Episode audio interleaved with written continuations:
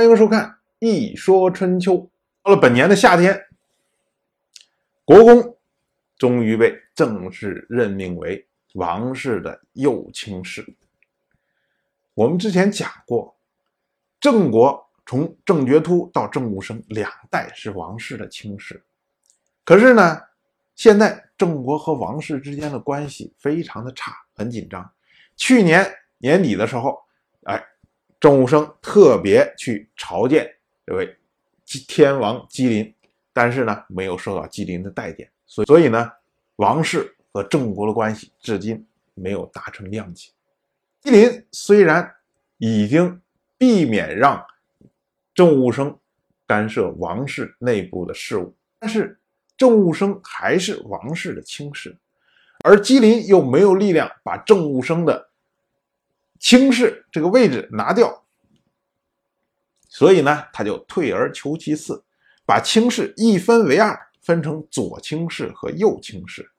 这样呢，任命这位国公做右轻视，和政务生制衡。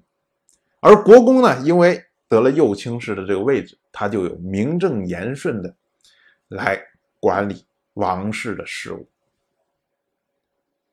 所以呢，郑国和王室的这些事情还没有完，因为王室还会进一步的把郑国从王室的整个的这个体系里面驱逐出去，这个呢要付出相当的代价。不过这是后话，我们放在后面再说。本年四月初六，郑国的太子郑忽到陈国亲迎，迎娶他的夫人归氏。四月十三，郑忽和归氏一同返回郑国。到了四月十六，两个人进入郑国的都城。按照我们之前讲的三书六礼这一套规矩，亲迎完了之后，应该一同到祖庙里面去告知祖先，说：“哎，我结婚了。”然后才算是礼成。再。入洞房等等等等这些，可是呢，这位郑忽太着急了，还没有到祖庙里面去告知祖先，就先和归氏两个人同居了。放在今天来说呢，这个就叫做郑忽进行了婚前性行为。哎，当时郑忽去亲迎的时候，陈国派出来了一位大夫，叫做曾子。来送这位归氏到郑国去，结果这个贞子看到了这一切，就非常的不满。他说：“还没有成礼，两个人就搞在一起了，这能叫夫妻吗？这是苟合呀！说你作为郑国的太子，竟然如此失礼，你们怎么能够散育后代呢？”在今天人眼光里面，会觉得。这个贞子是不是有点老道学、老封建，是吧？迂腐不堪，哎，这种感觉。但是我们请要注意，在今天这种婚前性行为这种事情，是整个社会制度本身，包括我们的习惯都是允许的，所以你做不做其实是无所谓。可是，在春秋时代，礼成之后才入洞房。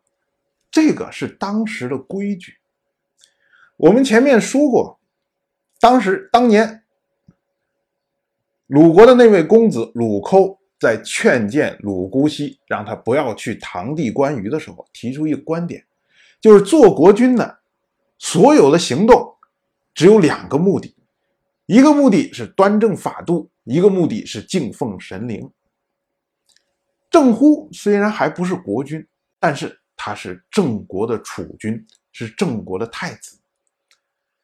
他做的这么一件事情，首先没有按照规矩来干，那么这个呢就不是端正法度。本来呢，你应该先去跟祖宗去告诉说，我成亲了，然后再去同居。可是你呢，先同了居，然后再告诉祖宗说我要成亲了，所以呢。这是什么？这叫欺骗祖宗，没有敬奉神灵。一不端正法度，二不敬奉神灵。那么，如果他将来做了国君，这就是乱政，乱政，郑国就要衰落。所以，这个不是私德的问题，这是一个很大的问题。而郑乎这么一个英雄男儿，他后面的很多的灾难，都跟他的这种轻浮的行为有关。当然，这些都是后话。当然，我就这么一说，您就那么一听。谢谢收看。如果您对《一说春秋》这个节目感兴趣的话，请在微信中搜索公众号“一说春秋”，关注我。您不仅能得到《一说春秋》文字版的推送，还可以直接和我互动交流。我在那里等待您的真知灼见。